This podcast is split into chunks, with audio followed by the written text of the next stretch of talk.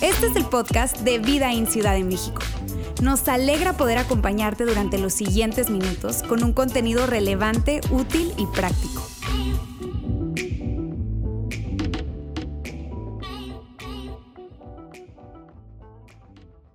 Hubo un tiempo, hubo un momento en el que México no existía, no existía Colombia, no existía Centroamérica, no existía Venezuela.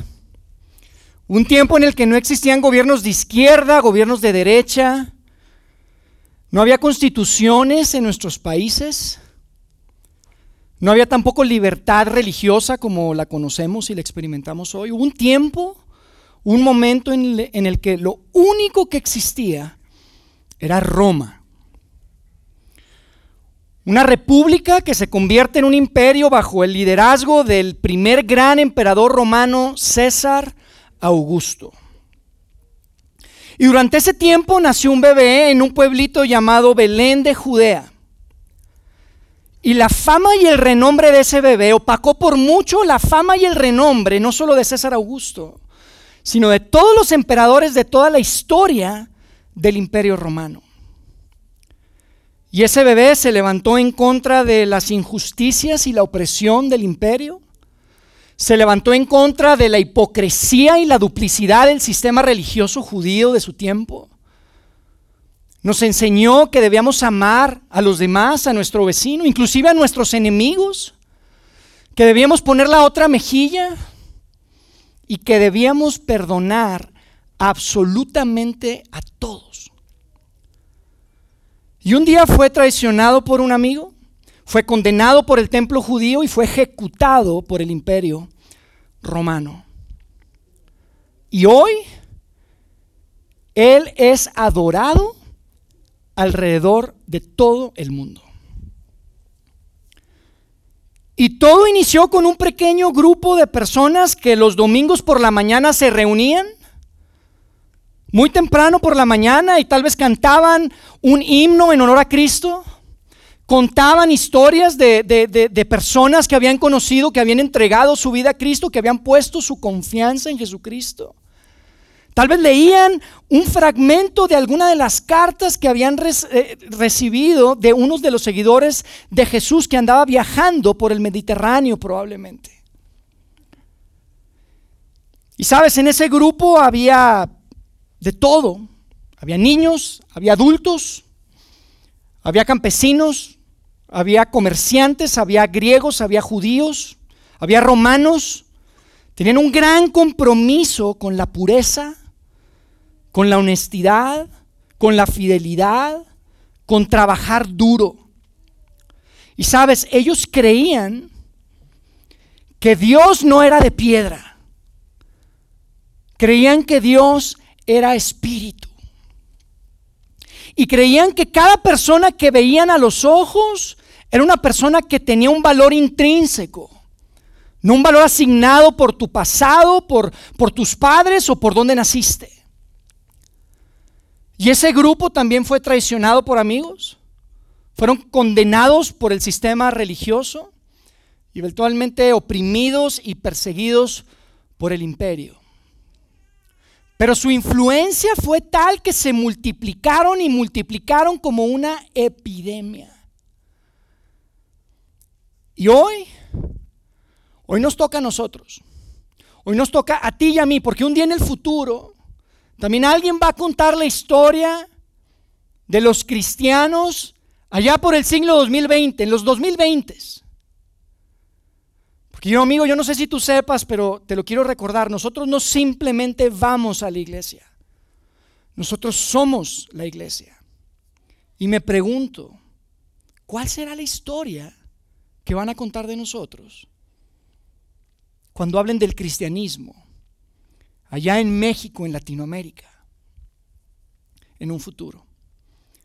Hoy amigos quiero cerrar esta serie duro como el acero y quiero que juntos vayamos una narrativa que de verdad es muy retadora, es una narrativa que se encuentra en lo que hoy conocemos como el Nuevo Testamento, es una colección de cartas en realidad, pequeños libros.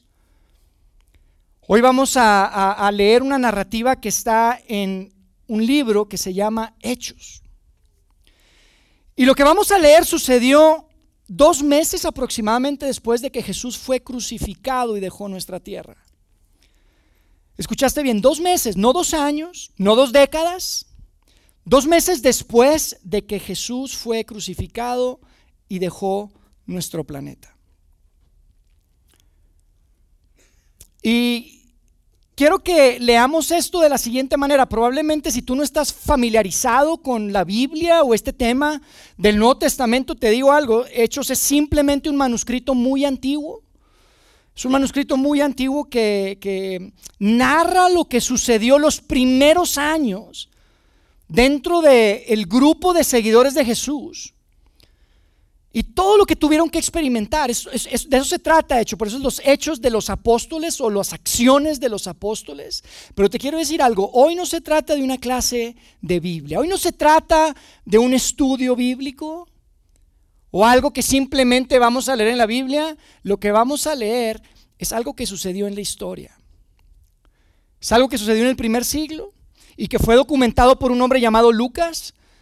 Él había se había preparado como médico y tenía un perfil investigativo y de hecho no solamente fue testigo presencial de lo que vamos a, leer, de muchas de las cosas que vienen en ese, en ese libro, sino que él conoció, investigó, entrevistó a muchas de las personas en el primer siglo que habían presenciado los hechos. Así que quiero darte un poco de contexto de lo que vamos a leer, porque es una escena en la que vemos a Pedro y a Juan Pedro y Juan son estos dos seguidores de Jesús que son de los más famosos, de hecho, hay catedrales que se llaman después de ellos, nosotros le ponemos a nuestros hijos Pedro y Juan todo el tiempo, pero todo viene por ellos, ¿ok? No crean que Pedro viene, no, es por Pedro y Juan de los que vamos a hablar hoy. Un día que deciden, dos meses después aproximadamente de la crucifixión, deciden ir al templo, al templo judío donde tenían la costumbre de ir a orar. Pero ese día en la entrada hacia el templo había una puerta en donde se toparon con un paralítico. Si tú creciste en la iglesia, probablemente has escuchado esta historia. Es un hombre que tenía por lo menos 40 años, era paralítico de nacimiento y todos los días pedía limosna ahí en la entrada. Y Pedro y Juan se topan con él, les pide limosna. Yo me imagino que se voltearon a ver y dijimos, no tenemos plata. Pero ¿qué tal si lo sanamos? Y le dijeron, no tengo oro ni plata, pero lo que tenemos te vamos a dar, levántate y camina. Y el hombre se levanta y empieza a caminar y sube las escaleras junto con ellos hacia el templo. Y la gente empezó a voltear a ver al hombre y dijeron, oye, ¿no es el que está siempre en la puerta pidiendo limosna? Y se volteaban, no lo podían creer, decían, ¿qué está pasando? ¿Nos engañó por 40 años este tipo o qué? ¿Nos estuvo estafando o qué pasó? Esto es un milagro. Y la gente se amontonó y se alborotó y había un montón de gente ahí, al grado que Pedro dice, esta es una buena oportunidad, y se pone a predicar en el templo. Y les empieza a hablar de Jesús, el hombre que el templo había condenado dos meses antes.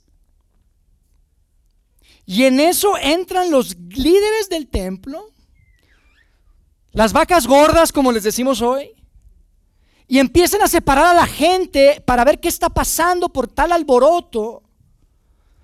Y se dan cuenta que están Pedro y Juan hablando de Jesús. Dicen, no puede ser. Los arrestan. Y amigos, necesitan recordar esto, esta escena la gente que está ahí, estos, estas vacas gordas, son los mismos de hace dos meses. La celda en donde metieron a Pedro y a Juan probablemente fue la misma celda donde estuvo Jesús. Ahí están. Y Pedro y Juan simplemente no se callan. Seguían hablando de Jesús. Entonces los sacan de la celda, están en un cuarto, probablemente había unas 20 personas, van a decidir qué van a hacer con ellos. Los líderes, estaba ahí un hombre llamado Anás, Caifás, era el sumo sacerdote y su familia, que todo eso era pues político, era de poder. Y estaban ahí, no sabían qué hacer con ellos. Y en su cara, Pedro les dice, ustedes crucificaron a Cristo, pero Dios lo resucitó de los muertos. En su cara. Y después, Pedro empieza a, compartir, la verdad, palabras que para mí son bastante ofensivas. Quiero que las leemos, pero quiero advertirte, son un poco ofensivas. No solo en ese tiempo, sino hoy, hoy en día. Porque fíjate lo que les dijo Pedro en el momento que están ahí con un grupo de aproximadamente 20 personas. En Hechos capítulo 4, verso 12 dice así, dice, de hecho, mientras está predicando Pedro, le dice, en ninguno otro hay salvación, porque no hay bajo el cielo otro nombre dado a los hombres mediante el cual podamos ser salvos. Y si tú estás aquí por primera vez, probablemente no eres seguidor de Jesús. Esta es una de las razones por las que no eres seguidor de Jesús, yo te lo aseguro. Tal vez esta es una de las razones por las que dejaste de ser cristiano. Porque te saca de onda esto, ¿estás de acuerdo? ¿Cómo que es el único camino? El único nombre. Qué cerrados. Qué limitado. Qué cuadrados. Y te entiendo, créeme, te entiendo. Pero yo te quiero decir algo. Esto no se lo inventó la iglesia, no nos lo inventamos. Hay muchas cosas que seguramente a través del tiempo y tú has pensado, sí, es que es política, es influencia y es, era conveniencia y es corrupción. Sí, mucho. Esto no lo inventó la iglesia, amigos. Tienes a Pedro en un cuarto con unas 20 personas diciéndoles, ustedes crucificaron a Jesús, Dios lo resucitó y de hecho, ¿saben una cosa? No hay ningún otro nombre, no hay ningún otro camino, no hay nadie, ni tú el sumo sacerdote, nos puedes ayudar a alcanzar la salvación que Él nos puede dar. Pero yo quiero decirte algo. Yo quisiera que fuéramos un poco comprensivos con Pedro. Quiero que, que, nos pongamos un poco en su lugar. Yo entiendo por qué dijo ese tipo de cosas. ¿Tú te imaginas que estuviste por años, por lo menos dos o tres años, junto con un hombre que ejemplificó el amor perfecto, la humanidad perfecta, un hombre increíble? un hombre con el que no podías dejar de, disfrutar su presencia, un hombre que cambió tu vida, te transformó, era su maestro, era su amigo, era su líder. Y un día, un día lo arrestan y luego lo golpean y luego lo condenan y luego lo matan. Lo vio muerto, lo vio enterrado, metido en una tumba. Y unos días después desayunó con él en la playa. Está un poquito emocionado. Está emocionado, Pedro, claro.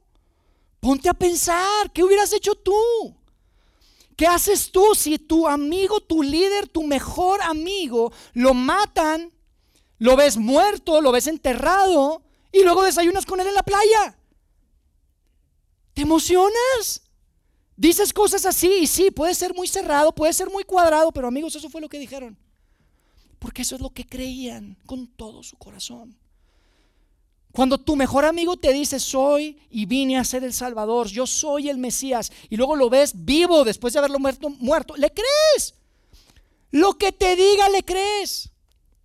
Y esto es lo que estaba pasando con Pedro. Y fíjate lo que dice después en el siguiente verso. Dice, los gobernantes, al ver la osadía con la que hablaban Pedro y Juan y al darse cuenta de que eran gente sin estudios ni preparación, quedaron asombrados y reconocieron que habían estado con Jesús. No lo pueden creer estos hombres. No lo pueden creer porque, amigos, ellos no estaban drogados, ¿ok? No estaban borrachos. Ellos entendían que su vida estaba en manos de esas personas. Y estaban hablando con una valentía que ellos no podían creer que está pasando. En el siguiente verso dice, sin embargo, dado que podían ver ahí de pie entre ellos al hombre que había sido sanado, el paralítico, no hubo nada que el concilio pudiera hacer. Yo imagino que sacaron a Pedro, a Juan, al hombre que había sido sanado, y dijeron, ¿qué hacemos con esto? ¿Qué, ¿Qué hacemos? Ya todo el mundo lo vio. No podemos inventar algo, ya se dieron cuenta que esto es un milagro, que estos hombres lo hicieron, es un milagro de Dios. Y luego dicen que lo hicieron en nombre de Jesucristo. ¿Qué podemos hacer? Entonces regresan y básicamente lo único que les queda es amenazarlos y decirles, no vuelvan a hablar de Jesús, por favor. Váyanse ya. Pero no vuelvan a hablar de Jesús. Entonces ustedes saben lo que hicieron Pedro y Juan. Salieron de ahí, de la cárcel, se rentaron un par de camellos, salieron de la ciudad y dijeron, nos desaparecemos para siempre. ¿Verdad que sí? No. No.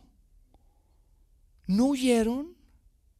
Porque cuando tienes un pescado frito para desayunar en la playa con el hombro que estuvo muerto unos días antes, amigos, el miedo, las amenazas, ya no tiene ningún sentido para ti, no tiene ningún impacto para ti. ¿Entiendes?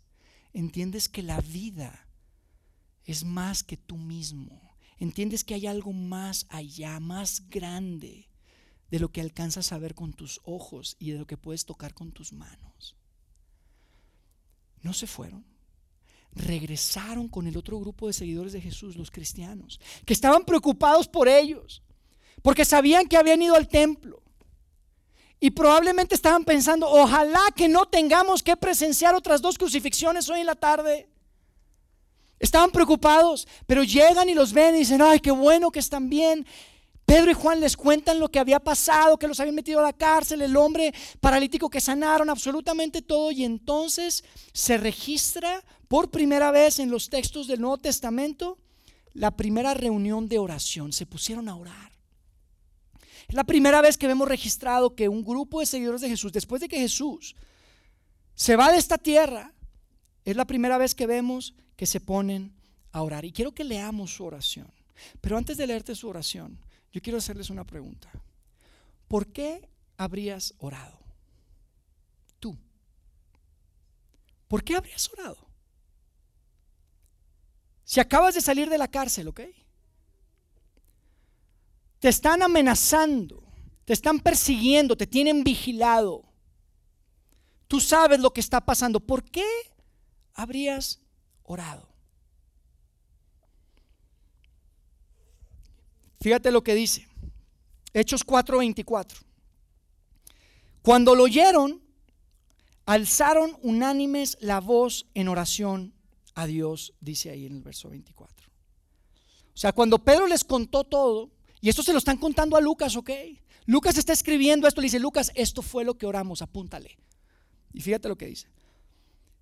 Verso 24 dice, soberano Señor, creador del cielo y de la tierra, del mar y de todo lo que hay en ellos. Igualito que como oramos nosotros, ¿verdad? No. Nosotros decimos, Diosito, gracias por este día, Diosito. Gracias por la vida y la salud. Tan pequeño. Nuestras oraciones son tan pequeñas.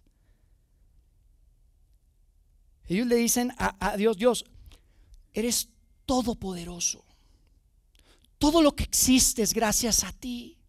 Y aunque parece que es Tiberio el que tiene el control de todas las cosas, el soberano eres tú, no Tiberio, el emperador de Roma en ese momento. Y reconocen, y eran oraciones grandes, y le dicen, Dios, tú eres soberano y estás en todo el control. Y fíjate lo que dicen después. Tú, por medio del Espíritu Santo, dijiste en labios de nuestro padre David y empiezan a citar uno de los salmos de David que está registrado en la Biblia de, los textos judíos antiguos. David, tu siervo, que dice, ¿por qué se sublevan las naciones y en vano conspiran los pueblos? Oraciones grandes de estos hombres. Y continúan diciendo, los reyes de la tierra se rebelan y los gobernantes se confabulan contra el Señor y contra su ungido. Y es interesante porque lo que están citando que escribió David unos mil años antes de este momento es lo que hoy consideramos como un salmo mesiánico.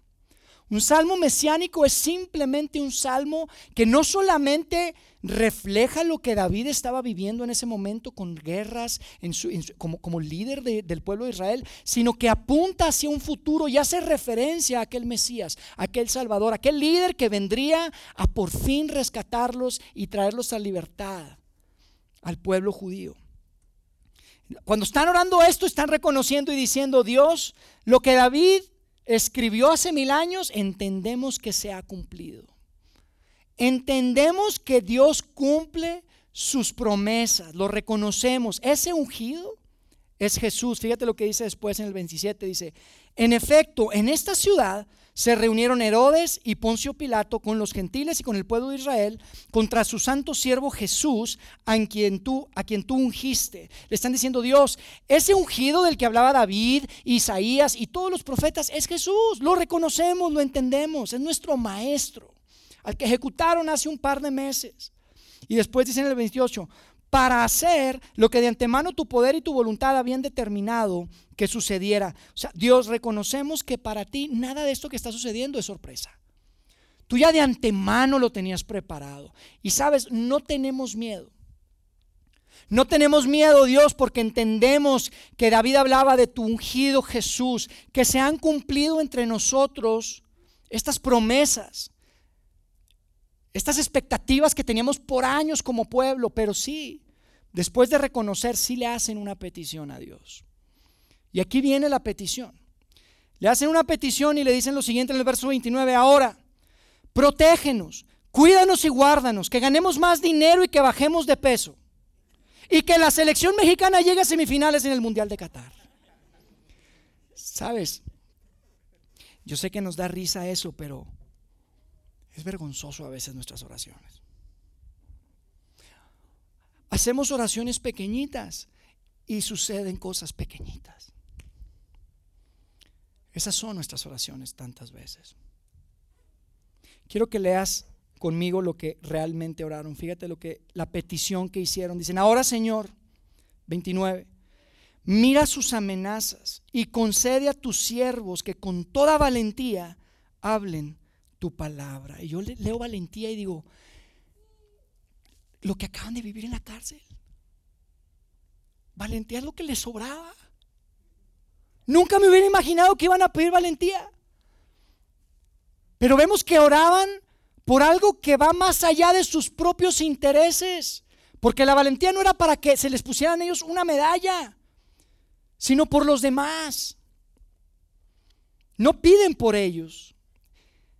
Entendían que algo estaba pasando en el mundo, en su tiempo, y que era para el mundo y para todos los tiempos.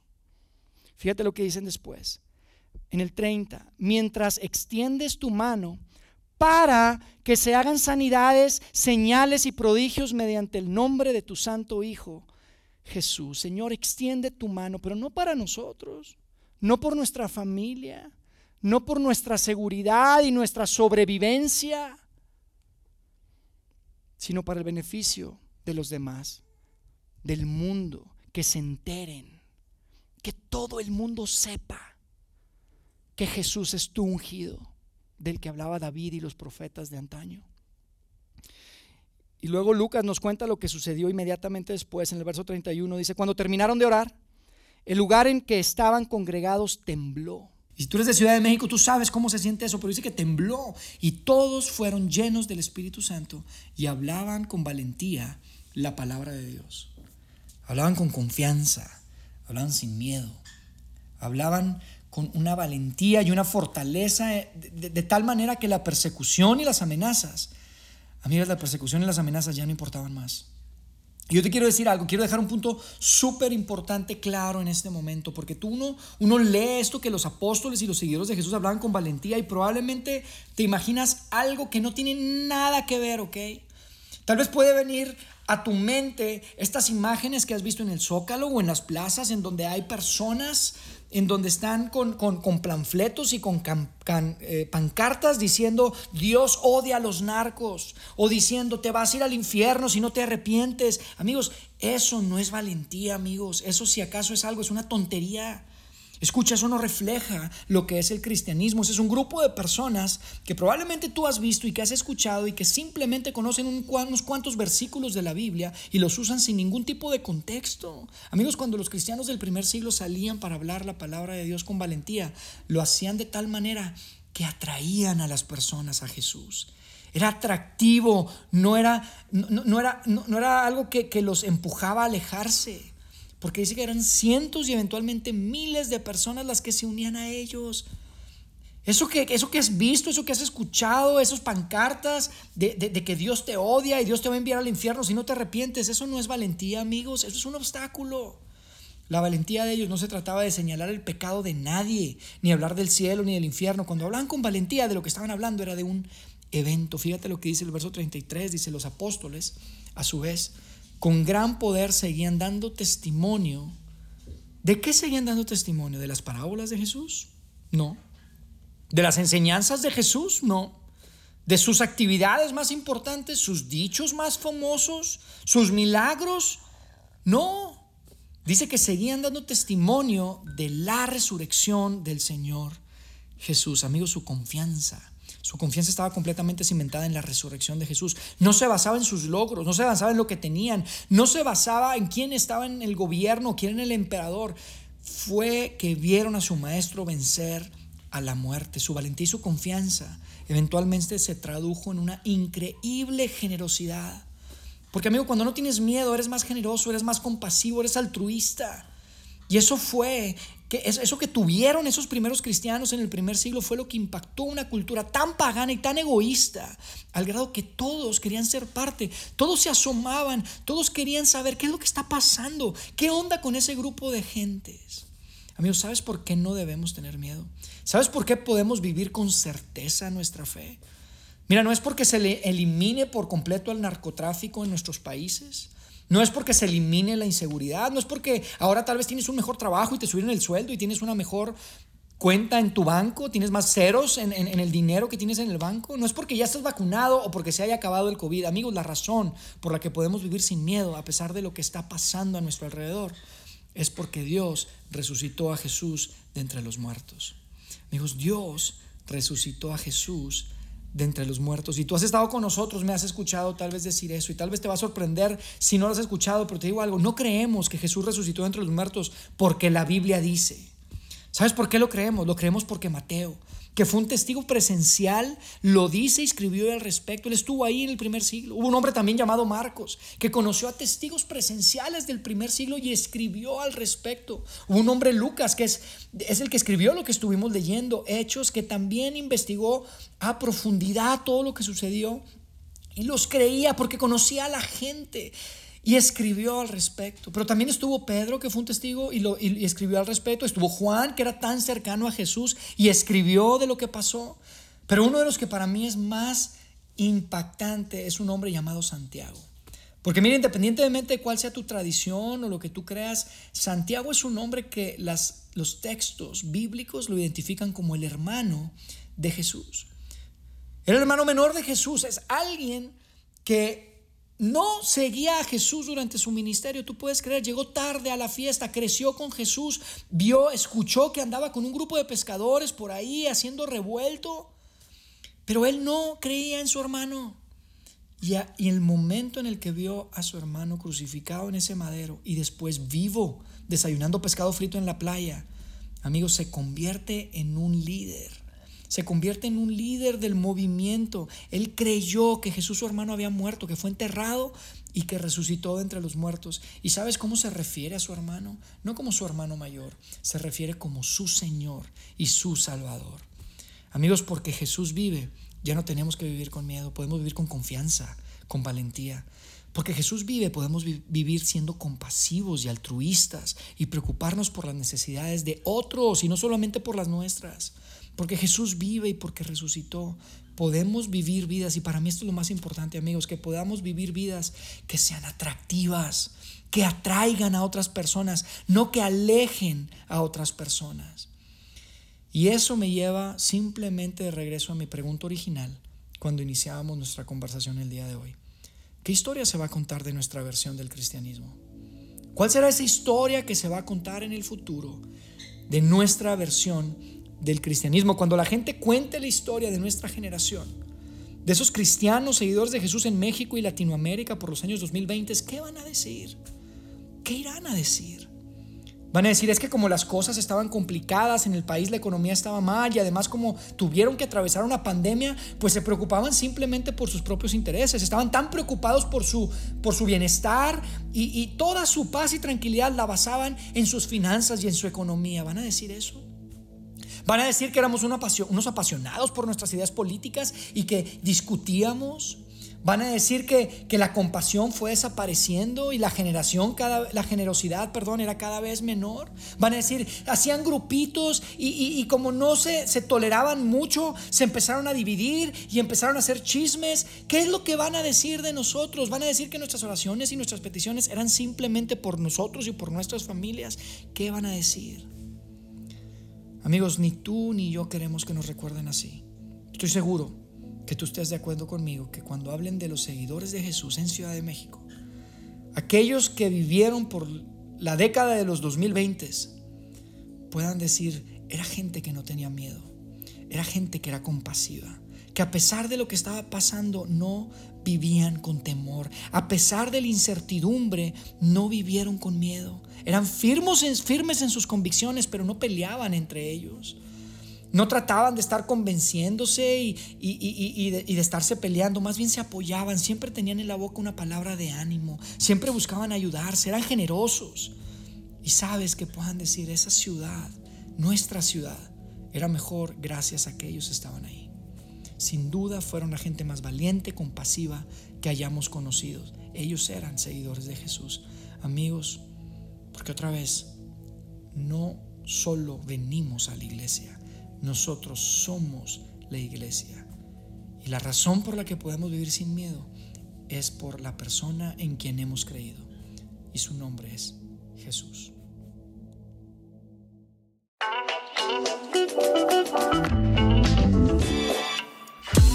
Sigue conectado a los contenidos de Vida en Ciudad de México a través de nuestro sitio web y de las redes sociales.